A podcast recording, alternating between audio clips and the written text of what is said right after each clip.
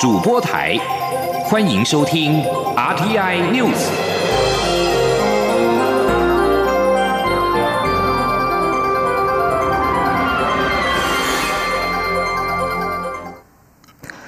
各位好，我是张旭华，欢迎收听这节央广主播台提供给您的 RTI News。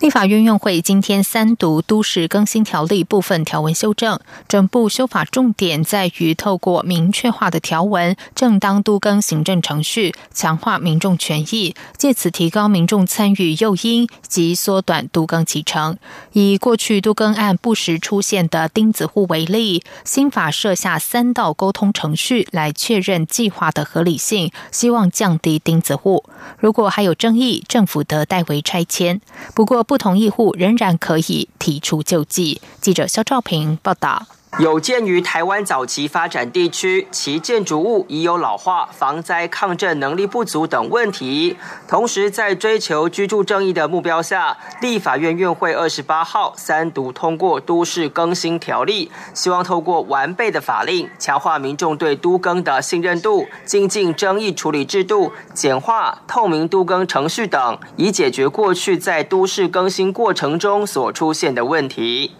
都更条例从一九九九年立法至今，最被诟病的就是都更执行牛步化。立委认为，这跟没有专责机构、产权复杂、都更权益不明确。权力转换无法满足等问题有关，因此新法有了明确的容积奖励标准，健全程序正义，以避免出现实施者恶意圈地，还有强化政府主导等侧进作为。举例来说，为了避免再有都更钉子户，新法就是利用廉洁都市计划。强化都更审议、有争议办听证等程序，来厘清各方权益及计划合理性。如果还是无法解决争议，基于公共利益前提下，政府得代为拆迁，但拆迁前必须要协商出日期、安置计划等才能进行。参与修法的民进党立委尤美女说。除了没有争议的以外，应该要举办听证会。那同时呢，在举办实施者呢，他要征求所有人同意的时候，要减负这都市更新事业计划书。同时呢，要让这些的相关的人员呢，能够陈述意见。那内政部呢，也在这个附带决议里面呢，也必须要将这些的内容呢，在专门网站上去公告。同时呢，对这个估价呢，也必须要经由三家以上的专业的来评估。那呢，呃，这个修正了这个估价的产生的机制，同时来保障人民的财产。产权跟这个知情权，那另外非常重要的就是对这些的弱势者的安置，必须要给他租金的补贴或社会住宅，同时呢，对这整个拆迁前的真诚磋商的精神。另外，时代力量党团在修法过程中主张，一旦有不孝建商透过暴力胁迫方式介入都更计划，就应撤销许可的建议备受讨论。相关条文经院会表决，并未通过。而其争点在于，立委黄国昌认为设下排黑条款才能落实居住正义。不过，民进党团总召柯建明却认为，这反倒让黑道有介入机会，更增加都更的不确定性。在围老条例、驻都中心设置条例通过修法后，多年都没修正的都更条例也完成三读，代表政府都更三法已经全部到位，未来将会有更便利、更透明的都更。环境，中央广播电台记者肖兆平采访报道。都市更新条例今天三读修正通过，其中针对不同意户建立三加一道程序，以公开透明的程序排除钉子户。不动产开发工会全联会认为，这可以促使解决利益分配不公，同时也加快度更推动。不动产开发工会全联会秘书长于俊明认为，这次修法历经五六年的讨论，尽量整合各界意见，也考量实施的可能性，对杜更推动将有更多的帮助。内政部今天下午发布警政署副署长邱风光的升任移民署长。内政部长徐国勇在交接典礼时期许邱风光能够结合警政能量，加速查缉脱逃的越南旅客。邱风光也表示，他明天将南下主持关红专案的专案会议，上任的首要任务就是查缉越南客。他也强调，移民署不会紧缩东南亚旅客的入境措施。记者王威婷报道。内政部二十八号下午发布，警政署副署长邱风光升任移民署长，原定明年一月二号才办理交接，因为越南客脱团事件引发关注，邱风光今天下午随即交接走马上任。内政部长徐国勇在交接典礼上称赞邱风光历练丰富，是警政署的镇署之宝。邱风光外形虽然高大，但是处事温柔细心，相信在移民署会有一番作为。徐国勇表示，移民署必须承接越南客脱团的后续工作。他期许邱风光能够协调警政能量，支援加速查缉逃脱的越南观光客。徐国勇说：“当我把邱风光判令拿到，请他到移民署以后，我相信我们这个工作会更快、更顺利，会加速完成。因为很多需要警察还有移民。”两边来一起协调、一起服务、一起做相关横向的联系的时候，呃，邱风光可以做出最好的功效，因为他就是长期的在警政署，他对所有的警察工作他非常熟悉。而我们在移民署这边过来以后，要从事这个专案，要把它处理的时候，他在移民署，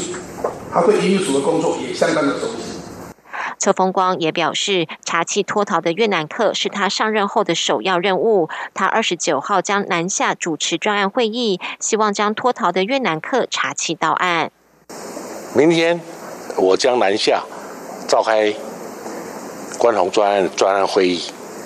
我会把侦查的步骤跟这个分工的部分呢，跟他落实，加快侦加快查缉的脚步。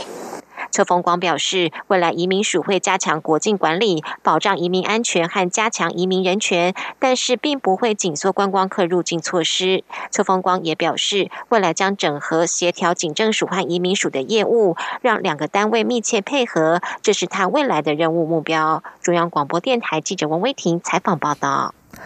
行政院长赖清德今天召开年终记者会，他在会中提到，未来一年的工作重点包括非洲猪瘟防疫、持续拼经济、推动地方创生、双语国家和奠定服务型智慧政府。记者王威婷报道。行政院长赖清德二十八号召开年终记者会，他指出，未来一年的工作重点最急迫的就是非洲猪瘟防疫工作。赖清德表示，非洲猪瘟比口蹄疫凶狠，如果台湾受疫情影响，层面会比口蹄疫广泛。他也再度呼吁民众配合政府防疫，千万不要以电子商务购买会携带非洲猪瘟病毒的产品到台湾。赖奎说。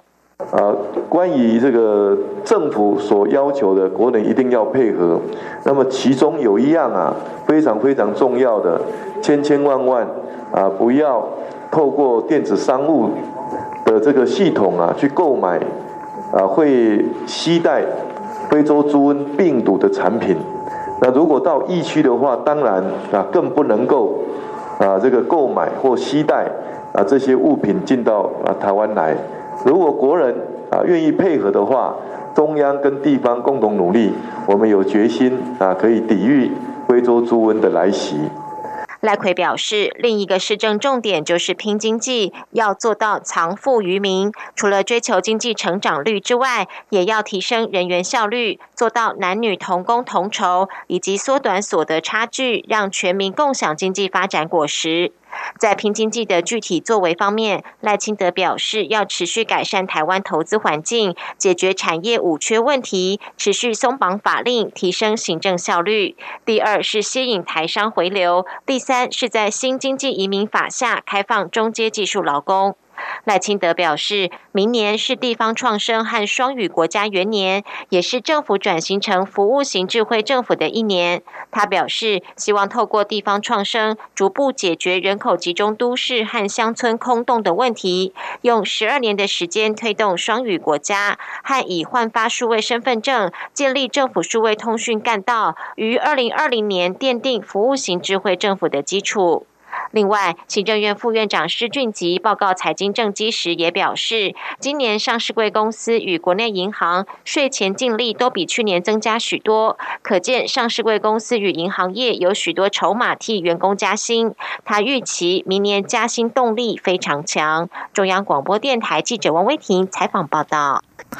在今天的年终记者会上，媒体关注焦点集中在行政院长赖清德何时会宣布内阁总辞。赖清德表示，一辆列车有上车就有下车，但列车方向不变，就是让民众过更好的生活。赖清德表示，当初接任时就定位自己是中继投手，至于下一任投手是谁，则由总教练决定。对此，蔡英文总统下午出席中华职棒活动，最后主动发表谈话，指出赖院长是。一个好投手，希望赖奎能在最困难的时候留下来一起努力。这不仅是他的想法，也是民进党党内共识。为了杜绝非洲猪瘟入境台湾的各种可能，立法院今天三读通过《动物传染病防治条例》，明令检疫物不得以邮包或包裹寄递方式输入，违反者应该予以退运或销毁。提案修法的民进党立委邱意莹表示，希望透过审慎把关，维护食品以及产业安全。记者肖兆平报道。非洲猪瘟疫情在中国大陆蔓延，一海之隔的台湾面临防疫压力。有鉴于两岸电子商务崛起，民进党立委邱意莹担心两岸邮包成为防疫漏洞，因此提案修改《动物传染病防治条例》部分条文修正草案，主张检疫物不得以邮寄或包裹寄递方式输入，以其方式者应予以退运或销毁。相关条文经朝野同意，也顺利在二十八号的院会完成三读。邱意莹在法案三读后表示，一九九七年台湾爆发的口蹄疫记忆犹新，当时不仅扑杀超过四百多万头猪之外，整体农损更超过新台币两千亿元。正当台湾要在二零二零年从疫区除名之际，中国大陆却爆发非洲猪瘟。近来几起查获案件，更感受到对岸对疫情防堵是采取消极态度。他说：“中国隐匿疫情，违背海峡两岸农产品检疫检验合作协议，拒绝向台湾通报疫情状况，甚至还放纵中国的游客、中国配偶。”中国卖家对台湾输入猪肉制品，特别是中国卖家部分引起邱意莹关注。他认为，在两岸电子商务发展下，邮包很可能是防疫缺口，因此主张相关修法，借此防堵透过邮包夹带闯关的可能危机。他说，在十一月份，中国进入台湾的邮包数量暴增了百分之二十一，也让我们担心中国是不是意图借由各种手段拉台湾下水。未来只要以邮寄或包裹的方式输入检疫产品，就必须予以退运或销毁。针对邱意莹的提案，在先前委员会审查时，农委会表示会配合相关单位加强防疫。目前快递以及货物也会经 X 光全面检查。中央广播电台记者肖兆平采访报道。在外电消息方面，随着激进组织伊斯兰国 （IS） 视为获得俄罗斯和伊朗力挺的叙利亚总统巴夏尔也日渐的站稳脚步。阿拉伯联合大公国二十七号宣布重启驻叙国首都大马士革的大使馆，凸显阿拉伯世界正在开始准备把叙利亚拉回阿拉伯的怀抱。二零一一年，革命风潮“阿拉伯之春”延烧到叙利亚，群众要求总统巴夏尔下台，却遭血腥镇压。内战再加上 IS 作乱，至今已经夺走三十六万叙利亚人的性命，逃离故乡的难民人数超过六百五十万人。不过，最近情势大有变化，除了阿联重启使馆，美国总统川普也主张已经打赢 IS，即将把美军撤出叙利亚。但目前还不清楚哪个阿拉伯国家会继阿联之之后重启驻叙利亚的使馆。缅甸军方今天指控叛军攻击与杀害部分军方士兵，这是缅甸军方在上周宣布罕见停火之后第一起军方承认和叛军发生的小型冲突。缅甸军方上周宣布，将在北部和东部少数民族武装分子活跃的地区暂停所有军事行动四个月。政治观察家认为，这是缅甸军方史无前例的停火决定。然而，在和谈的过程中，在偏远边界地区仍然不时传出零星战斗。以上新闻由张旭华编辑播报。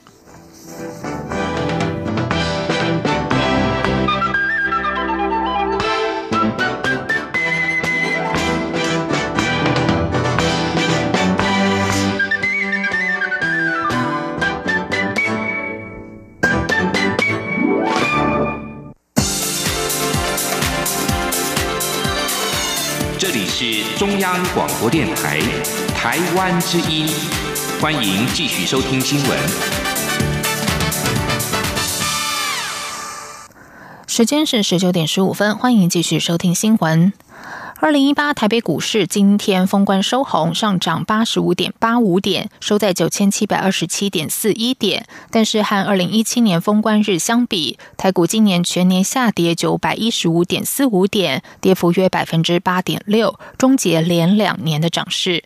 根据台湾证券交易所统计，以截至十一月底投资人开户归户数一千零二十二点三万户计算，平均每户亏损大约四十四点二十七万元。但是如果就今年有交易户数七百零四点九万户计算，今年曾进出台股的投资人平均每人亏掉六十四点二万元。法人表示，由于明年全球主要经济体成长预估都趋缓，加上美洲贸易战、美国升息次数。中国大陆经济状况等变数相互影响，明年资本市场的操作难度大增，投资人心态已谨慎保守，荷包才不会再失血。中央研究院前院长翁启惠被控收受台湾浩鼎生技董事长张念慈贿赂，台北市林地方法院一审今天宣判两人无罪。科技部长陈良基指出，尚未看到判决内容，无从评论。不过，科技基本法已经修法，将技术移转相关事项划清红线，避免有灰色地带造成争议。中研院则声明尊重司法审判，对翁启惠过去两年的煎熬感到不舍，希望一切。尘埃落定，以免对台湾学界、生技界造成更大的伤害。记者谢嘉欣报道。中研院前院长翁启惠遭控以女儿名义收受浩鼎生技董事长张念慈提供的三千张浩鼎股票，用来交换中研院在糖分子领域的研究成果。台北市林地方法院二十八号一审宣判，翁启惠、张念慈无罪，全案仍可上诉。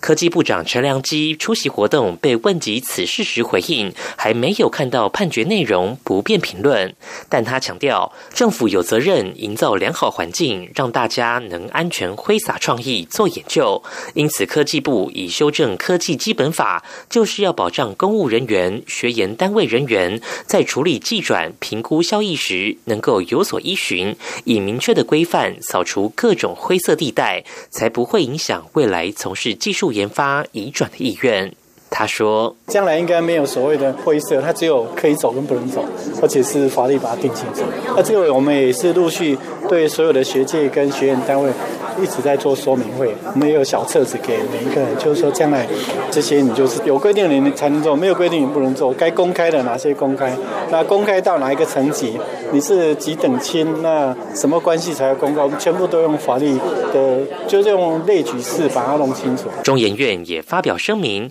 表示。尊重司法审判，欣然见到司法程序能厘清真相，给予翁启惠无罪判决。声明提到，中研院院长廖俊志认为翁启惠在学术上有很高的成就，对台湾生技业也有很大的贡献，为他过去两年来所遭受的煎熬感到不舍。对于此次判决，中研院如释重负，也希望能尘埃落定，以免对台湾学界及生技界造成更大的伤害。中研院指出，在逐步完善技转与利益冲突回避相关制度后，期望研究成果技转能继续兼顾研发效益与公共利益，带动社会整体发展。中央广播电台记者谢嘉欣采访报道。前中研院长翁启辉在浩鼎案中被判无罪。翁启辉也发表近九百字声明，表示正义虽到，名誉难复，希望所有的误解和伤害就到此为止。他会继续专心于研究，为台湾的科技发展和人类健康尽一份心力。翁启惠说：“希望检调机关能从浩鼎案的审理过程得到进一步的认识，并因此理解科技基本法的立法意志，好让刚开始起步的生技产业能够顺利发展。”台铁普悠马列车十月二十一号意外出轨翻覆之后两个多月，交通部今天决议将台铁局历任三名前局长，包括陆杰生、周永辉和范植谷予以记过处分。另外，台铁局也公布十七人惩处名单，其中惩处最重的是副局长何宪林、机务处长赖兴龙及七堵机务段许姓段长，各记一大过，并且调非主管职。记者吴丽君报道。一零二一普悠马事故造成十八死两百七十三伤的重大意外，交通部在行政院公布事故调查报告后，于二十八号召开考绩委员会，决议追承台铁局三位前局长的行政责任。其中，在普悠马事故发生后请辞隐退的陆杰生将记一大过，由台铁局长升任交通部次长，卸任后转任中国验船中心董事长的范。之谷及现任观光局长周永辉都将记过一次。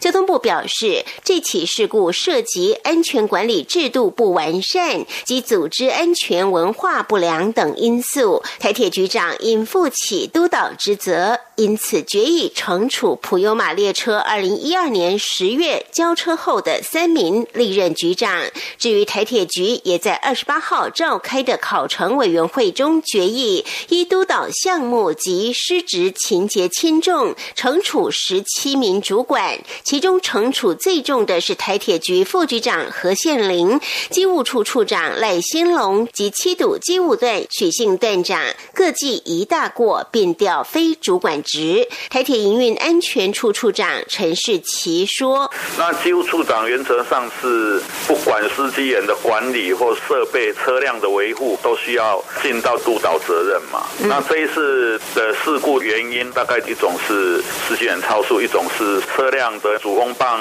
一直都没有修好，所以说他需要负比较重的责任。那七五局长因为他是负责司机员的训练跟管理啊，副区长他当然是总负责了，因为他以前当过机务处长嘛，所以说他的处分也比较重。其次，由机务处长升任副总工程司的柳灿煌和七堵机务段蔡副段长也。记过两次，另有总工程司高明云、机务处赖副处长以下三人及七堵机务段主任、台北机务段副段长等六人记过一次。至于高雄机场谢厂长及综合调度所所长吴文清等五人，申诫两次。运务处长张锦松也申诫一次。中央广播电台记者吴丽君在台北采访报道。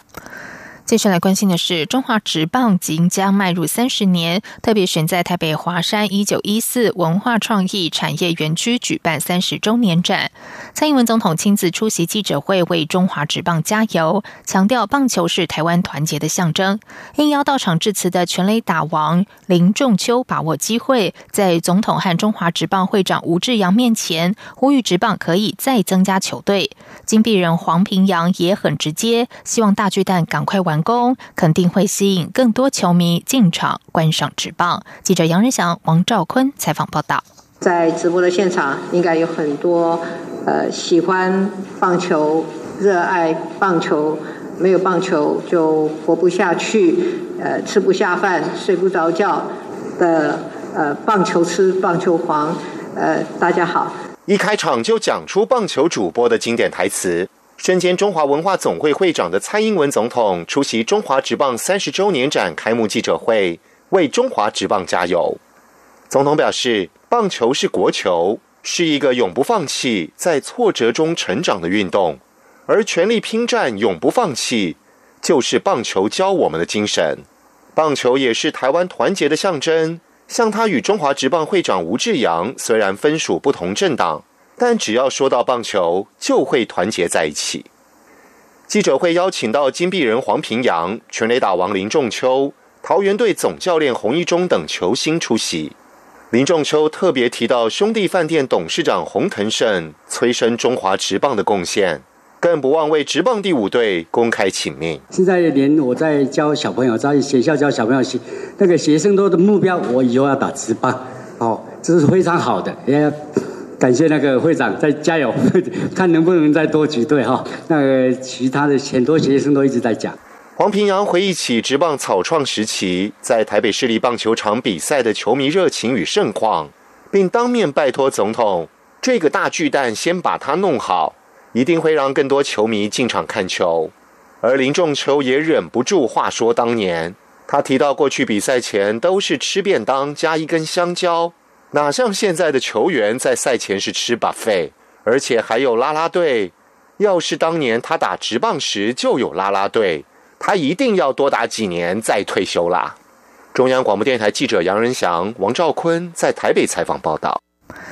在外电消息方面，日本和韩国近日受到今年冬天最强寒流的影响，日本许多地方都降下了瑞雪。而日本放送协会报道，受到寒流影响降雪的地区包括北海道、东北和山阴等地方，已经有三十多个航班被迫取消。陆上交通方面，新干线目前仍然正常行驶，不过未来受天气影响，可能会出现停驶或误点的状况。而在南韩部分，南韩气象厅今天是表示，全国各地今天出现最强寒流，中部地区和南部地区发布低温警告。受风寒效应的影响，首尔地区的体感温度降到摄氏零下十九点三度。此外，一场强烈的风暴席卷了美国的中部，二十七号造成全美数百架航班取消，数千人的行程受到延误，也破坏了旅客过节的兴致。而夹带雨雪和强风的风暴，也让路上交通变得危险，甚至无法上路，特别是在北美大平原北部以及中部地区。而在南半球的澳洲，则是刚刚进入了夏季，但是这个十二月已经成为史上最热的年中之一。澳洲气象局今天针对未来三天发出最高等级的极端热浪警告，当局发布火灾和健康警告。而澳洲首都坎培拉也将在二十九号迎来有记录以来十二月最热的一天，预计气温为摄氏三十九度。接下来进行今天的前进新南向。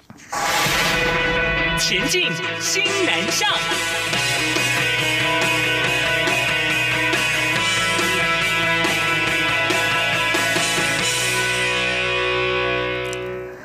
教育部今天公告，今年公费留学考试录取名单，共录取一百一十九人，包括十名赴新南向国家公费留学者，将分别前往印度、泰国等四个国家，研究领域涵盖宗教、哲学、马来种族文化、美感教育等等。教育部预计下周三寄发考试成绩单。记者陈国伟报道。二零一八年公费留学考试共录取一百一十九名，其中一般公费留学九十名，力学优秀公费留学四名，原住民公费留学是三名，身心障碍公费留学两名，以及赴西南向国家公费留学十名。其中十名前往西南向国家留学的录取者，有六人选择泰国最多，其次是印度两人，印尼及越南各一人。研究领域包括东南亚政经发展与区域整合、东南亚法律研究。老年生活品质、创意、舞蹈创作以及印度宗教与哲学等。教育部国际级两岸教育司科长王宏明说：“今年来参加这个面试的这个新南向的考生有十七位，那他们刚好分属于十个不同的学门。那我们就依照这个简章的规定，依照他们的成绩录取该十个学门的成绩的第一名。好，那这样刚好录取了十名。”教育部也提到，这次原住民公费留学预定录取十名，结果增额录取到十三名，借以加强鼓励原住民族学生出国进修。录取者的研究领域包含南岛语族文化研究、国际组织理论以及教学科技等。相关录取名单已经公布在教育部全球资讯网，成绩单将在一月二号寄发。考生如果对成绩有异议，可以在一月十二号前申请复查成绩。中央广播电台记者陈国。伟台北采访报道。纽西兰航空今年十一月复飞台湾，挑战两成以上旅客高成长率。观光局为深耕纽西兰等新南向观光市场，最近推出了欧熊眼镜布与机上使用的 Q 版欧熊两用旅行枕头，结果还意外爆红。辖区涵盖纽澳、印度和中东市场的观光局驻新加坡办事处主任林信任表示，和去年同月相比，纽西兰旅客今年九月赴台人数成长百分之十三点二七，纽航复飞之后，渴望挑战两成以上的高成长率。林信任强调，纽西兰是极具开发潜力的新南向国家市场。观光局举办多次的旅展和展销会，强化与旅游业者合作，让赴台旅客的人数可以高成长。以上新闻由张旭华编辑播报，这里是中央广播电台台湾之音。